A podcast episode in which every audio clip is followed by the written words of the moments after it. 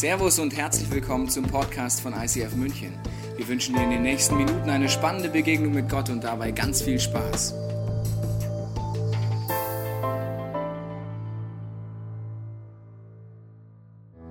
Herzlich willkommen zur Serie über den Heiligen Geist. Du bist in einer Kirche. Wusstest du? Wer wusste, dass er in der Kirche ist? Gut, ein paar wissen es. Letztens habe ich jemanden kennengelernt, hat gesagt, äh, ja, was ist denn das hier? Sag ich, ja, ist eine Kirche. Ach so. Mein Freund hat nur gesagt, hier kann man frühstücken. Ich sage, ja, stimmt auch. Aber genau, also du bist in der Kirche und äh, deswegen reden wir auch über Gott. Überraschung. Erste. Zweitens äh, ist es eine christliche Kirche, vielleicht nächste Überraschung für dich. Wir erleben immer wieder Woche für Woche, dass die Bibel ein Buch ist, wenn man es auf die richtige Art, ran, Art und Weise rangeht, zeitlose Prinzipien dir zeigt und, äh, und Erlebnisse, die ihr kreieren möchte, die unfassbar sind, wie zum Beispiel im Heiligen Geist. Und da hat man viele Vorstellungen beim Heiligen Geist. Vielleicht hast du ja sehr spezielle Vorstellungen, vielleicht hast du Erlebnisse. Ich habe E-Mails von bekommen von euch, vielen Dank. Ich meine, ihr schreibt mir ja nette E-Mails. Ja? Es gibt ja Leute, die schreiben mir nicht nette E-Mails, aber ich schreibe mir nette E-Mails. Da stehen dann Fragen drin, das finde ich immer cool. Auch Videos von Phänomenen habe ich geschickt bekommen äh, in der charismatischen Szene mit so fünf Fragezeichen drunter. What is this?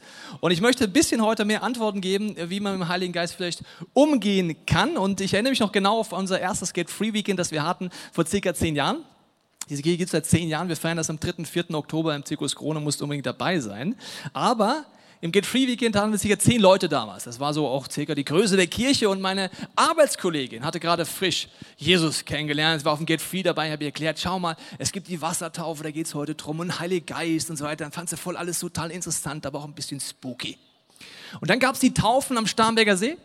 Es war relativ frisch, relativ kalt und ein junger Mann ist als erstes reingegangen an eine Stelle, wo der Steg sehr, sehr, sehr weit reinging, weil zur Jahreszeit naja, es relativ weit braucht im Starnberger See, bis du mal bis hier im Wasser bist. Okay, er ist dort im Wasser, wir stehen am Ufer, ja, wir schauen zu, ganz verklärt bei so einer Taufe, ja, und er taucht unter, kommt nach oben und macht Wow!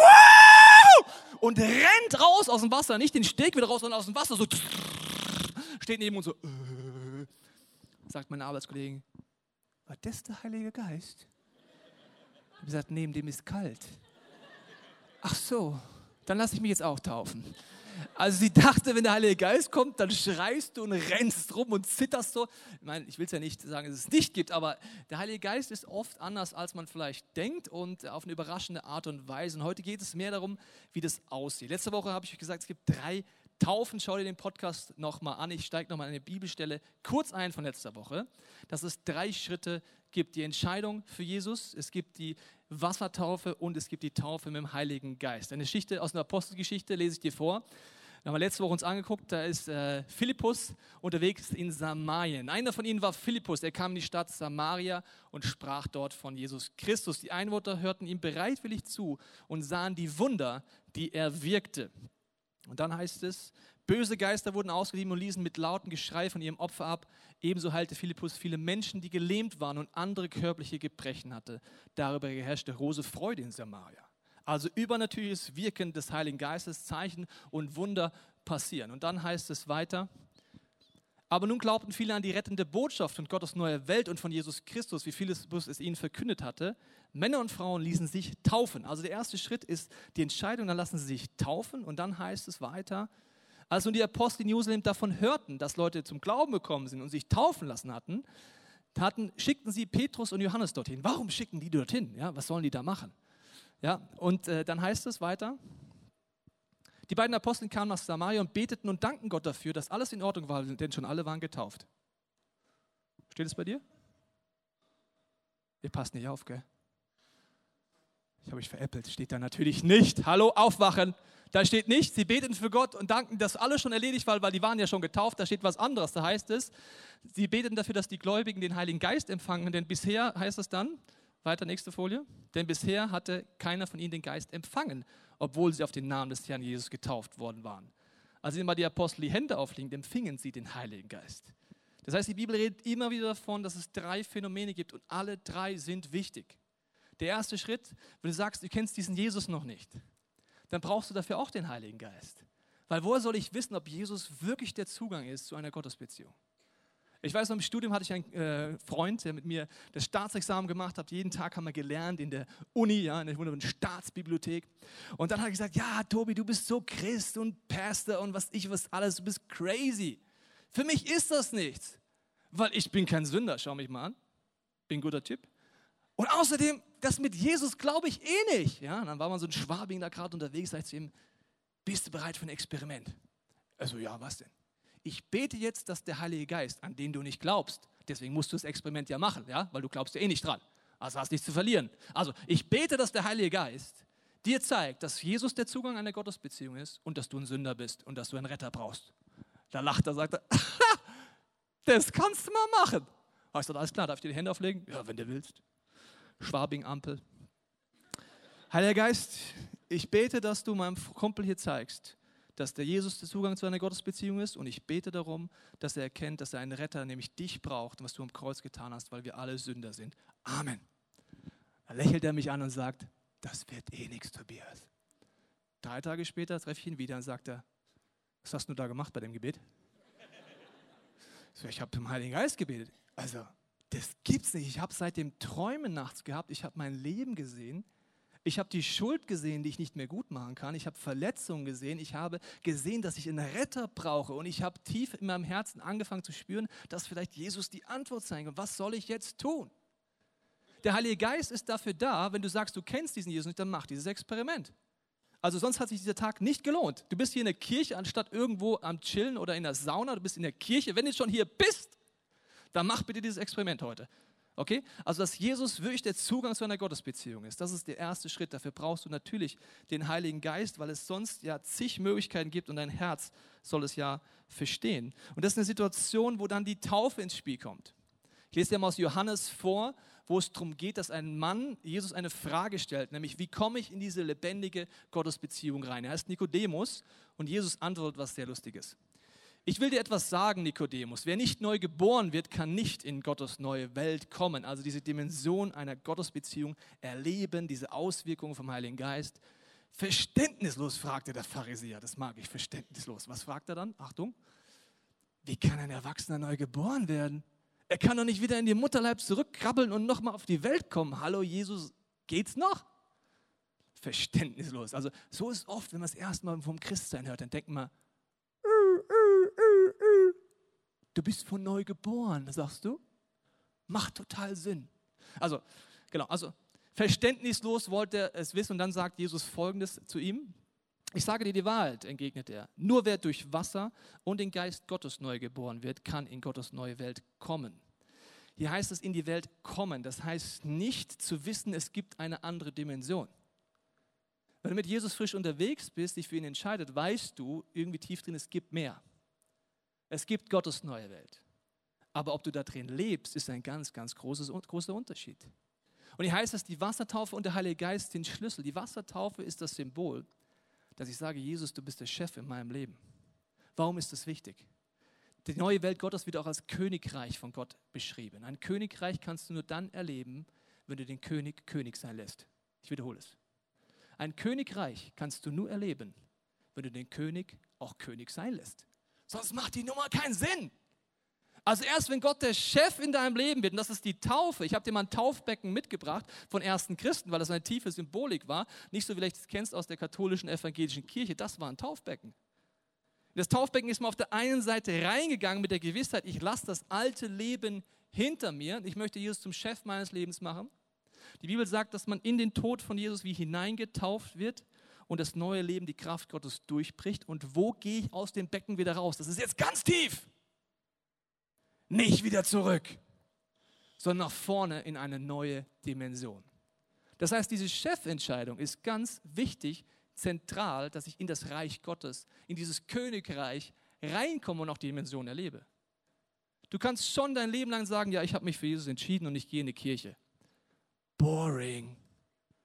Wenn du so ein gelangweilter Christ werden willst, dann bleib genau an dieser Stelle stehen. Nur durch diese Treppe, durch das Wasser durch, auf der anderen Seite wieder raus und durch die Chefentscheidung kommst du in den nächsten Level. Das heißt, Jesus darf jeden Lebensbereich von dir verändern. Aber wie mache ich das jetzt? Oft haben wir nicht die Kraft dafür, keine Idee. Und deswegen habe ich dir einen Freund von mir mitgebracht. Er hängt gerade ein bisschen durch. Er ist Christ in unserer Kirche. Er sieht so aus.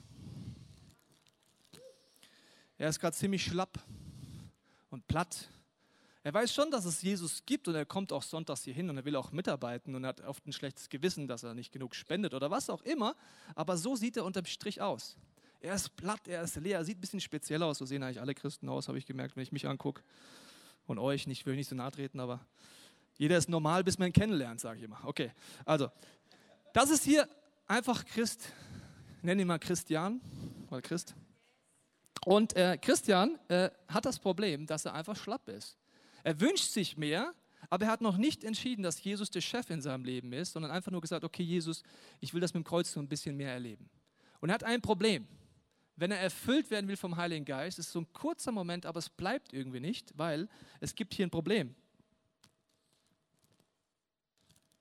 Wenn er die Erfüllung vom Heiligen Geist möchte, dann schließt er sich dort an und sagt, okay, Heiliger Geist, give me some more. Irgendwie denkt er sich danach,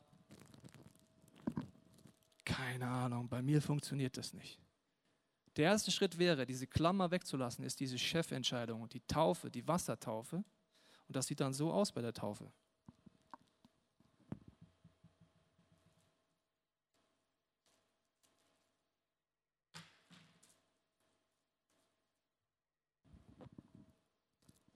Grundsätzlich bist du ready für die nächste Dimension. Aber nach dieser Entscheidung brauchst du eben das Dritte, wo die Bibel immer wieder von redet, nämlich den Heiligen Geist. Bevor ich dir genauer erkläre, sage ich, die Taufe ist etwas Gewaltiges, weil das ist ein wichtiger Zwischenschritt. Ich habe dir ein Bild von einem Freund von mir mitgebracht, den ich am United Camp taufen durfte. Und das ist ein Moment, wenn du deinen Freund taufen kannst, darauf fieberst du hin, das wünschst du dir, dass er diesen Jesus erkennt und sagt, er ist auch noch der Chef in meinem Leben. Und gleichzeitig ist das zwar ein bewegender Moment, aber das ist nicht das Ziel für meinen Freund. Mein Wunsch ist, und da, da ist er mittendrin, den Heiligen Geist zu erleben, den Heiligen Geist erfüllend, erfüllend zu erleben, aber auch, wie er mich ausrüstet.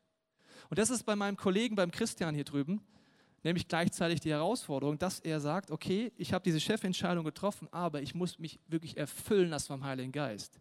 Letzte Woche ging es um die Taufe im Heiligen Geist und das sieht dann so aus.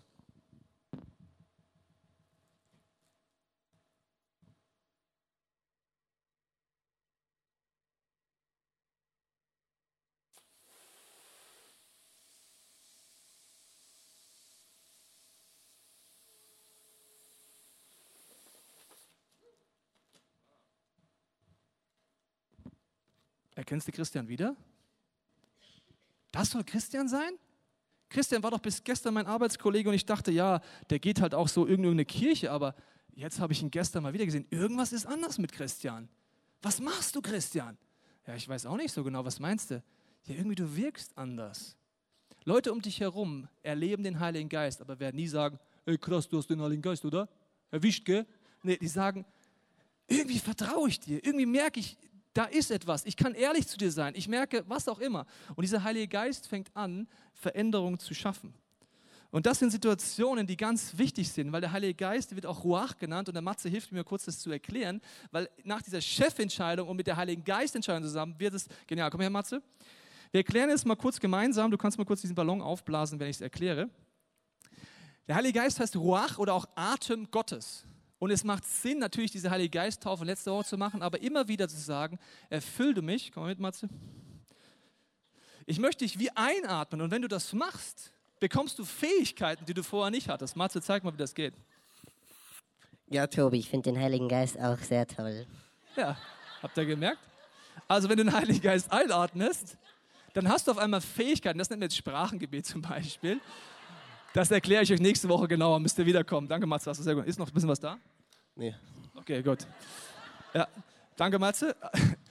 Also, den Heiligen Geist einatmen ist ein wichtiger Moment, den man auch immer wieder macht, diese Grundsatzentscheidung. Aber das Entscheidende ist, der Heilige Geist gibt mir dann eine Ausrüstung, Begabung, die ich heute an euch zeigen kann.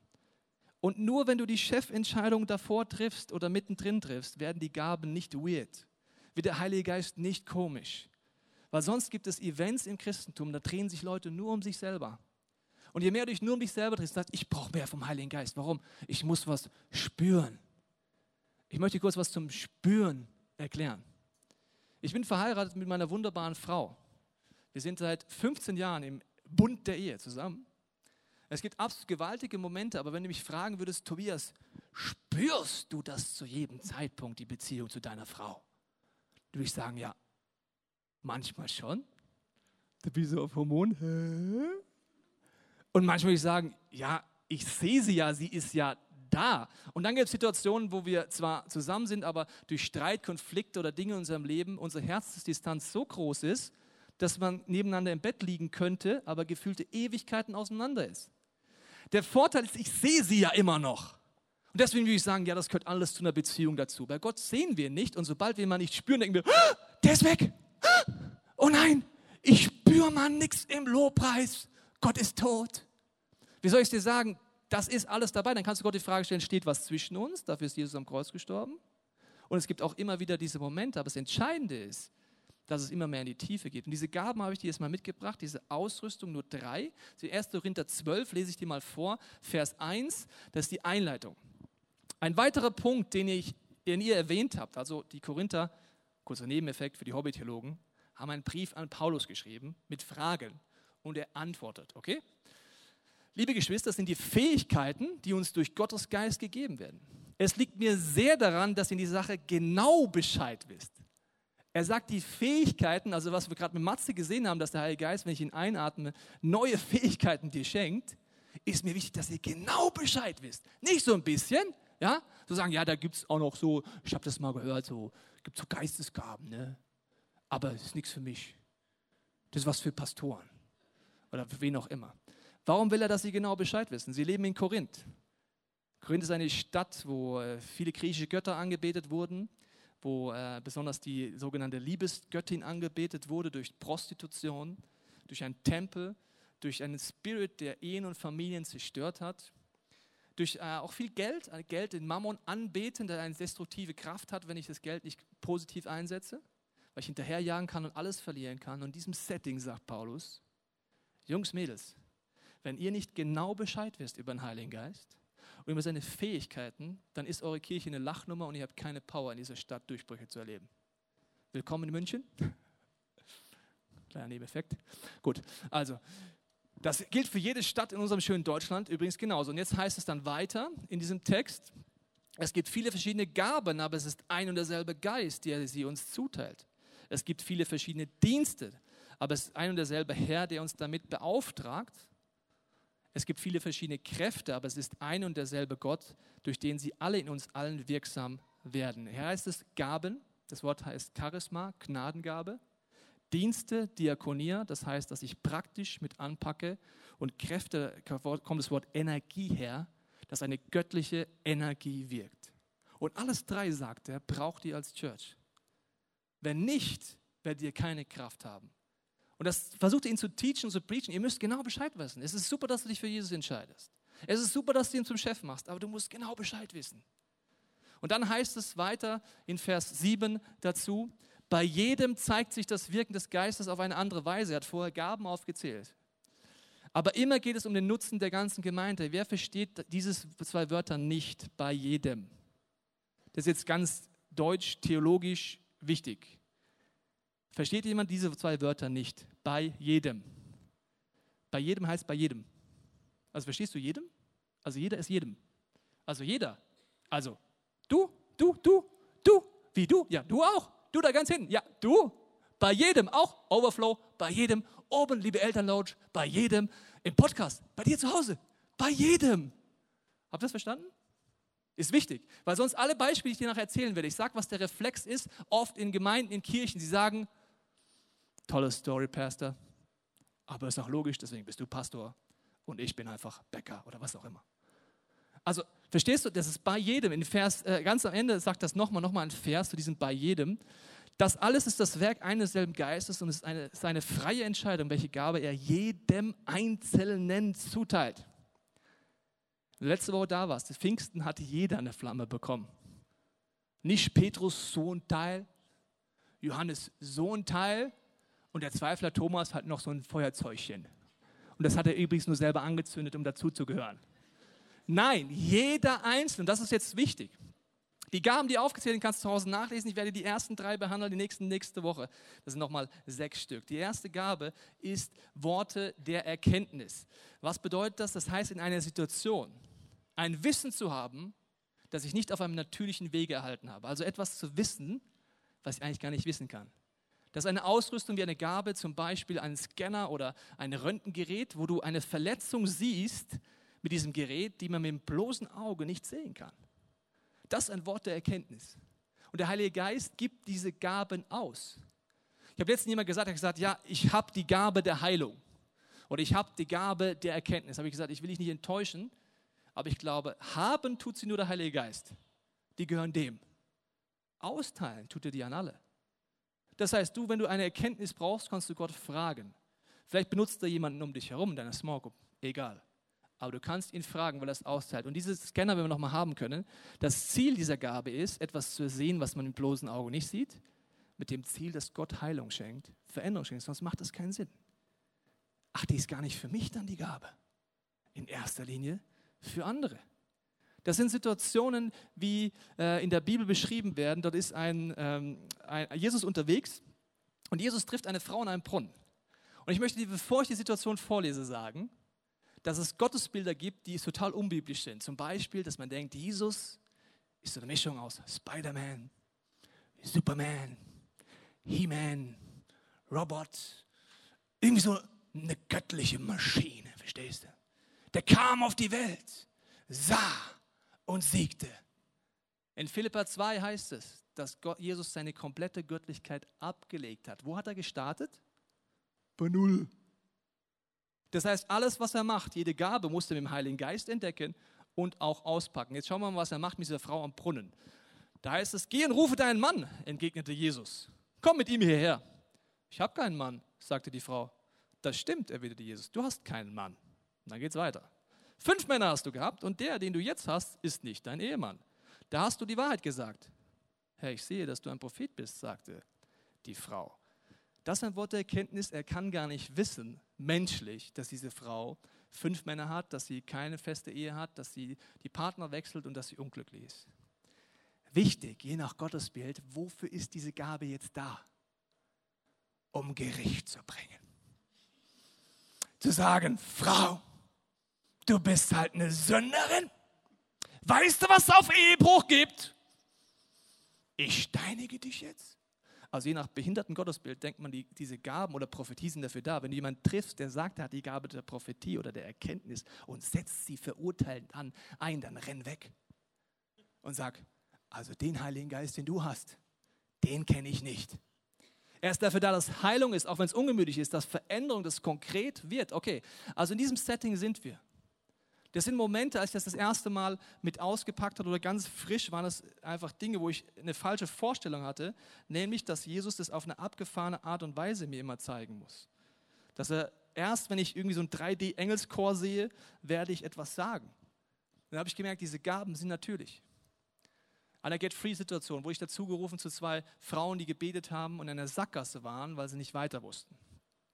Und ich sage dann immer vor, ich möchte nichts wissen, weil ich möchte dieses Wort der Erkenntnis ausprobieren. Mir ist lieber, ich weiß nichts über die Situation. Ich komme hin und habe vor meinem inneren Auge einfach nur diesen Gedanken, diese Frau hat eine Oma, die hatte Krebs, ist dran gestorben. Ihre Mutter hat gerade Krebs und die größte Angst dieser Frau ist, dass sie Krebs kriegt. Woher weiß ich jetzt, ob das stimmt? Durch meine Gefühle? Weil ich gleichzeitig so wippe und der Heilige Geist da ist und meine Arme heben im Worship, ohne dass ich es will? Und ich sage einfach, oh, ich habe ein Wort der Erkenntnis für dich. Gott spricht. Nein. Ich bin einfach da, ich bin der Tobias, es hat sich nichts verändert, ich habe einfach einen Gedanken. Ich habe den Heiligen Geist eingeladen in meinem Leben. Er ist da. Und dann sage ich einfach, du kannst was damit anfangen. Ich habe gesehen, dass deine Oma Krebs hatte, stimmt das? Ja dass deine Mutter gerade Krebs hat, ja, und dass deine größte Angst ist, dass du an Krebs stirbst, da fängt die Frau sofort an zu weinen. Das ist etwas, was ich nicht wissen konnte. Sie sagt, ja, das ist meine größte Angst. Ja, ich gesagt, ich möchte einen zweiten Gedanken sagen, weil den hatte ich auch noch. Ich glaube, dass Gott dich ermutigen möchte, dass er dir wie zuspricht, dass du nicht an Krebs sterben wirst, sondern geheilt bist. Dieser tiefe Moment kannst du dir das vielleicht ansatzweise vorstellen. Und schon denkst du im Hinterköpfchen, oh, das kann ich nicht. Habe ich es dir versprochen? Hast du gerade so ein bisschen gedacht, der Pastor kann das und du kannst nicht? Irgendjemand hat es gedacht, ich habe es genau gespürt. Irgendjemand hat gerade gedacht, der Pastor kann das, aber ich bei jedem Jedem Einzelnen. Wenn du jeder bist, dann gehörst du in den Club dazu. Andere Situation, wir waren in Sri Lanka unterwegs mit äh, Anfang 20 und wir hatten die Sehnsucht, diesen Heiligen Geist zu erleben. Und weil wir in unserer Gemeinde niemanden hatten, der es uns erklärt hat, sind wir einfach nach Sri Lanka geflogen, zu so einer abgefahrenen Pastoren, die wir mal kennengelernt haben auf der Expo 2000. Er gesagt, komm vorbei, wir machen praktische Bibelschule. Ich so, okay, wie geht das? Morgens Teachings, mittags tun. Ich so, okay. Dann ging es los. Gaben des Geistes, Worte der Erkenntnis und so weiter und Heilung und so. Da ist gesagt, heute Mittag gehen wir in den Gottesdienst, dann könnt ihr ausprobieren. Und wir dachten, ja, ausprobieren in Deutschland heißt, ja, man schaut sich das mal an. Ne? Gut, sie preacht und sagt, ja, ich merke, der Heilige Geist ist da, er möchte Wunder tun. Ich habe hier junge Freunde aus Deutschland da, sie sind absolut gesalbt. Mit einer krassen Autorität für Heilung, Befreiung, egal welches Problem du hast, sie werden heute beten und Wunder werden passieren. Wir schauen uns an und sind uns nicht sicher, ob wir das Englisch, das Sri Lanka Englisch, hört sich einfach lustig an für deutsche Ohren, ob ich das jetzt wirklich richtig verstanden habe. Hat die gerade gesagt, dass wir gesalbt und ja, sofort 50, 60 Leute in einer Schlange bei uns, wie so. Okay, auf Deutsch konnten wir sich unterhalten, hat keiner verstanden, haben wir so gesagt, ja, also, was machen wir jetzt? Wir probieren einfach aus, uns kennt hier keiner und wir kommen ja nie wieder hier hin. Okay, kommt die erste Frau und dann kommt dieses Wort der Erkenntnis, ohne eine Situation genau zu wissen war der Gedanke, dass ihr Mann eine Sucht hat. Und sie sagt, ja, er hat eine Alkoholsucht. Und dann höre ich mich selbst reden. Und höre mir selber zu, wie ich sage, wenn du heute nach Hause kommst, wird dein Mann zu dir sagen, ich habe ein Problem, ich brauche Hilfe und Gott wird einen Durchbruch machen. Die Frau schaut mich so an. Really? Mein Freund sagt auf Deutsch, bist dir sicher? Nein, weil wir kommen ja nicht wieder hierhin. Ich spreche es aus, die beten in Glauben und sie geht. Und es sind Situationen, ich erzähle dir äh, nachher, wie es weitergegangen ist, die Geschichte, aber das sind Situationen, du musst es ausprobieren. Und jetzt auch wieder, wenn du ansatzweise gedacht hast, der Pastor kann es, jeder Einzelne kann das, der sich im Heiligen Geist verfügen heißt, Jesus, du bist der Chef in meinem Leben, dann wirst du immer mehr diese Gaben erleben. Die nächste Gabe heißt Unterscheidung der Geister. Das bedeutet, dass man mit Hilfe des Heiligen Geistes weiß, ist eine Situation, ist eine menschliche Sache, eine dämonische Sache oder eine göttliche Sache, die vor mir ist. Wenn du denkst, die Situation, in der ich mit meiner Familie gerade durchgehe, sind das jetzt wie Angriffe? Müsste ich jetzt beten oder muss ich einfach durch? Dafür ist diese Gabe da. Ich vergleiche dir mit folgendem Tool, nämlich mit einem Nachtsichtgerät. Mit einem Nachtsichtgerät siehst du Dinge, die du mit bloßem Auge wieder nicht siehst. Zum Beispiel die Raubkatze, die dort kommt. Dann wüsstest du, müsstest reagieren, weil es eine Raubkatze ist. Wenn es eine Maus ist, die kommt, dann sagst du einfach, es ist eine Maus. Ja? Also das ist ganz wichtig. Und das sind Situationen, wo du auch den Heiligen Geist brauchst. Get-Free-Situation, wir beten für einen jungen Mann und er sagt, er hat immer so Jezorn in seinem Leben. Und er, die über, es überkommt ihn. Und im Moment sage ich, Heiliger Geist, ich brauche die Gabe der Geistunterscheidung jetzt, in diesem Moment, hilf mir. Weil wer hat alle Gaben? Der Heilige Geist. Wer teilt sie gerne aus? Der Heilige Geist. Wem gibt das? Jedem, sogar dem Pastor. Okay, also. Und dann bete ich einfach und dann haben wir den Gedanken im Team, dass wie so ein Geist des Jezorns ist. Eine dämonische Kraft ist etwas, die dich zu etwas bringt, was du eigentlich gar nicht willst und dich wie kontrolliert. Das kennst du vielleicht auch. Es geht nicht um Fratzen oder irgendwas, sondern diese Kräfte, die mich dazu bringen. Und dann beten wir einfach im Namen Jesu, dass diese Kraft geht und diese Person war ab diesem Moment verändert. Eine dämonische Kraft sagt Jesus zu all seinen Menschen, die an ihn glauben. Wenn du an ihn glaubst, sagt er zu dir folgendes. Ihr werdet in alle Welt gehen. Leute helfen mich kennenzulernen, sie taufen, den Heiligen Geist begegnen lassen und Dämonen rauskicken. Dämonen rauskicken ist nicht wie Buffy, die Dämonenjägerin, so, sondern es ist einfach, da ist eine destruktive Kraft, die bringt zu etwas und Jesus ist stärker, kabum. Es ist das Geilste, was es gibt, muss ich dir sagen. Weil alles andere ist so mühsam. Ich würde mir wünschen, es wären alles Dämonen, weil es ist einfach ein Gebet, zack, bumm, und Jesus hat gewonnen und nicht so, ja, musst du in die Lebensberatung gehen, wird wahrscheinlich die nächsten drei Jahre dauern, der Prozess.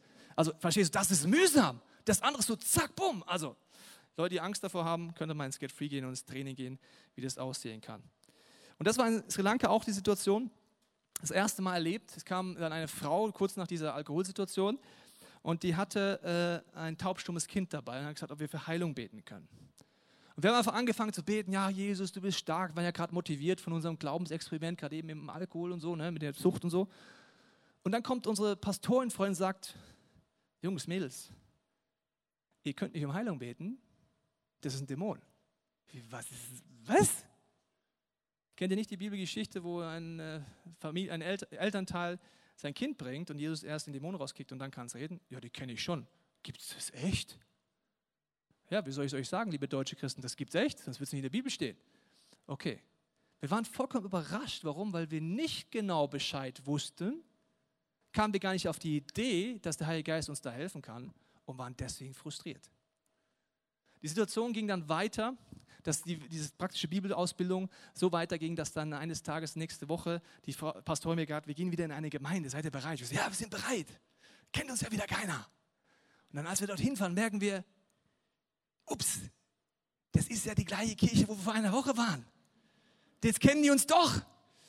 Und dann gehen wir dort rein und sie predigt und sagt, bevor ich predige, möchte ich den Glauben stärken. Unsere Freunde aus Deutschland haben letzte Woche vor euch gebetet. Wer hat ein Zeugnis? Wir so, oh nein.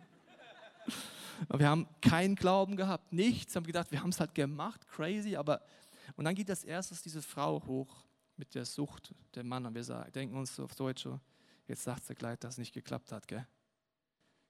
Das heißt, du merkst, ich hatte noch nicht mehr Glauben, als ich es gemacht habe.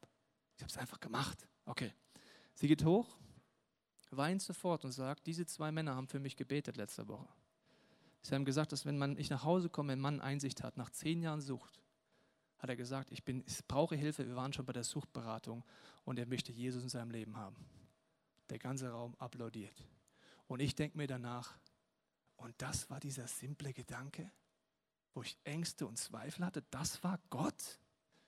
Jeder Einzelne kann es machen, bei jedem Einzelnen zeigt sich. Die dritte Gabe und die letzte für heute ist folgende Gabe, und zwar Worte der Weisheit. Im Unterschied zur Erkenntnis ist, du kennst eine Situation, du weißt die Fakten und hast den göttlichen Gedanken. Bei Erkenntnis weißt du nichts und hast den göttlichen Gedanken. Ich möchte vergleichen mit folgender Ausrüstung, nämlich die Matrix sehen. Ja? Ich mag den Film. Also, du siehst die Matrix. Du bist in einer Situation, du kriegst alles mit, aber du hast den göttlichen Durchblick für eine Situation. Weisheit ist das höchste und meiste Gebet, das ich als Pastor spreche dieser Kirche. Gott gib mir Weisheit, gib uns Weisheit. Im Leitungsteam gibt es Situationen, da sitzen wir da und wissen nicht weiter. Da beten wir um Weisheit und brauchen die Gabe der Weisheit. Und wenn du schon mal mitgekriegt hast, eine Situation, dann ist es so, dass auf einmal jemand was sagt und alle denken, that's it. That's it. Ich weiß noch genau, wie so Situationen, wir haben gemerkt, wir müssen das umstrukturieren. Ja? Und dann saß ich mit zwei zentralen Leitern dieser Kirche da und wir hatten den Knoten im Kopf. Und gedacht, wie soll das weitergehen? Der hat eigentlich die Gabe und der hat die Gabe. Und wir sitzen da und ich denke mir, Jesus, Jesus, Jesus, was machen wir denn? Gib uns Weisheit. Und auf einmal sagt einer von den beiden, was wäre, wenn wir einfach unsere Bereiche tauschen würden? Stille. Was? Ja, wir tauschen einfach, du bist der Bereichsleiter von meinem Bereich und ich werde Bereichsleiter von deinem Bereich. Nach kurzem Moment haben wir gemerkt, that's it.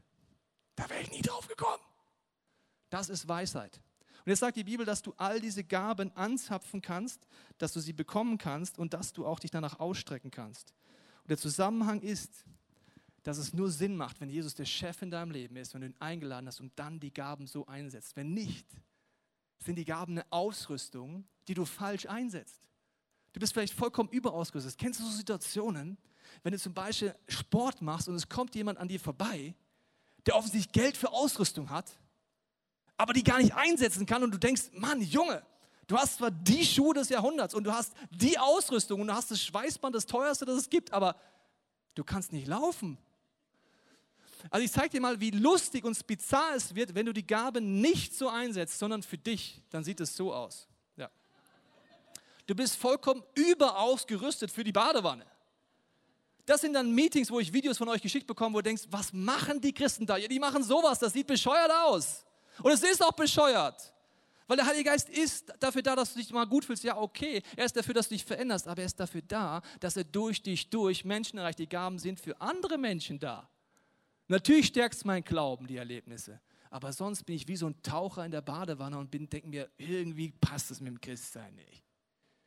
Und das ist ein Phänomen, das gibt es nur in Ländern wie Europa, wo einfach der Luxus uns so weit gebracht hat, dass wir schräg werden und denken, der Heilige Geist dreht sich nur um mich. Nur um mich. Wie soll ich es dir schonend beibringen? Es geht gar nicht um dich. Es geht um Gott, dass der groß wird.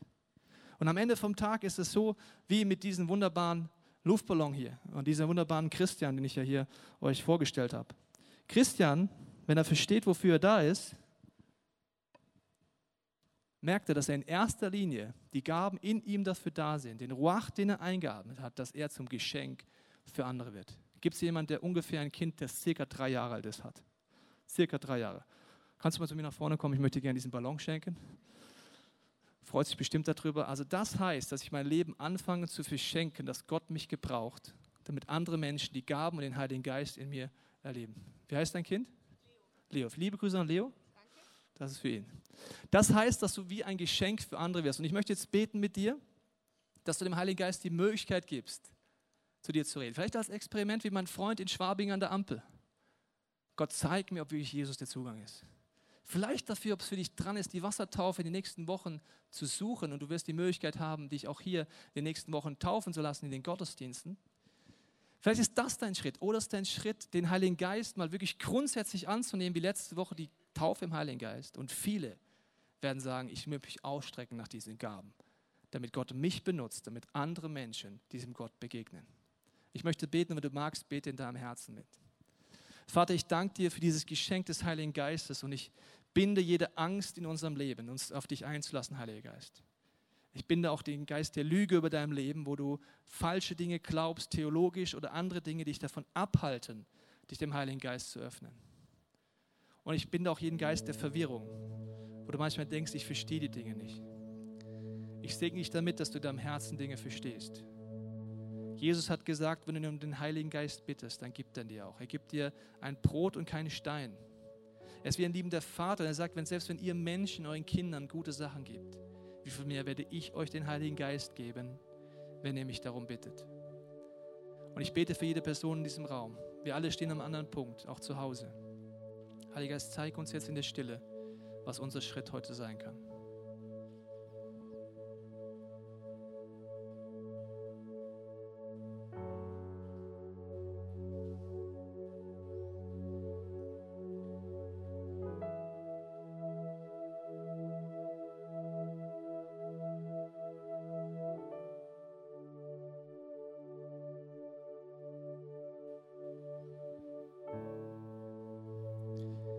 Jesus, siehst die Person heute, die mutlos ist oder enttäuscht ist von dir, Heiliger Geist, durch Erlebnisse oder Verletzungen. Ich danke dir, dass du jetzt an diese Verletzungen hingehst.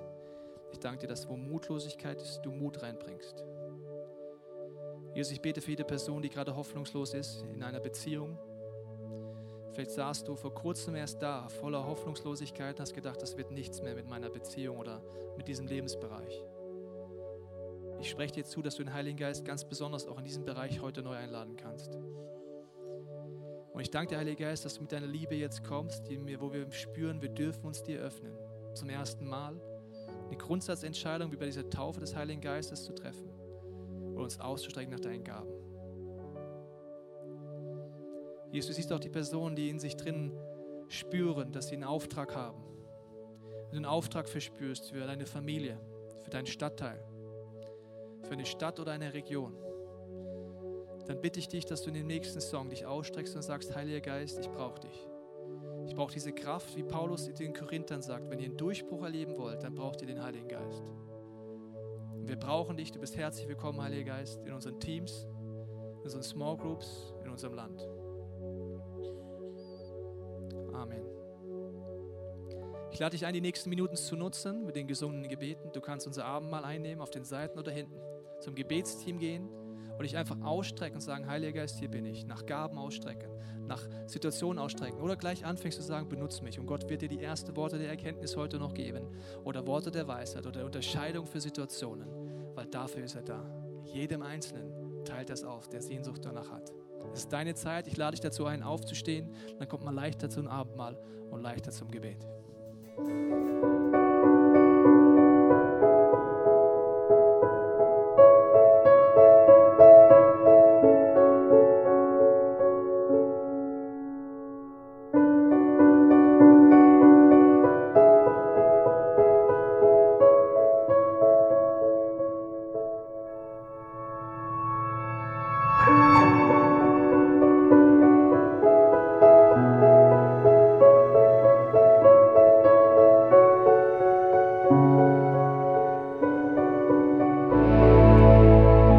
Dir kurz folgende Gedanken geben, bleib stehen.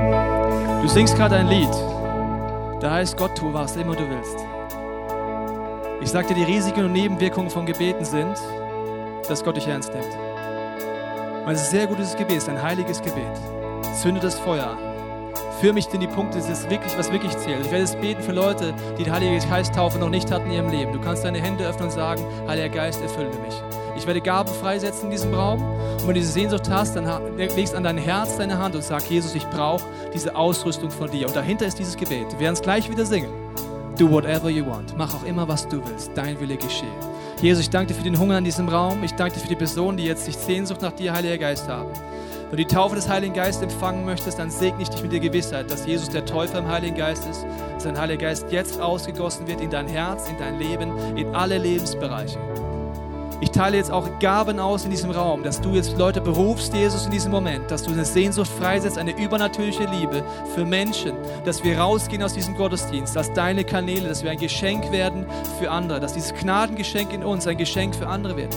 Und du sagst, wenn wir deinen Willen tun, dann wird es eine Speise sein, die uns so satt macht wie nichts anderes. Und du hast gesagt, wer den Willen meines Vaters tut, wer sich ihm zur Verfügung stellt, der wird satt. Nicht der passiv da sitzt, nicht der passiv zu irgendwelchen Konferenzen geht, sich um sich selber dreht. Lass uns zu Christen zu einer Church werden, die nicht überausgerüstet ist, sondern die Ausrüstung nimmt und ergreift jetzt in diesem Moment.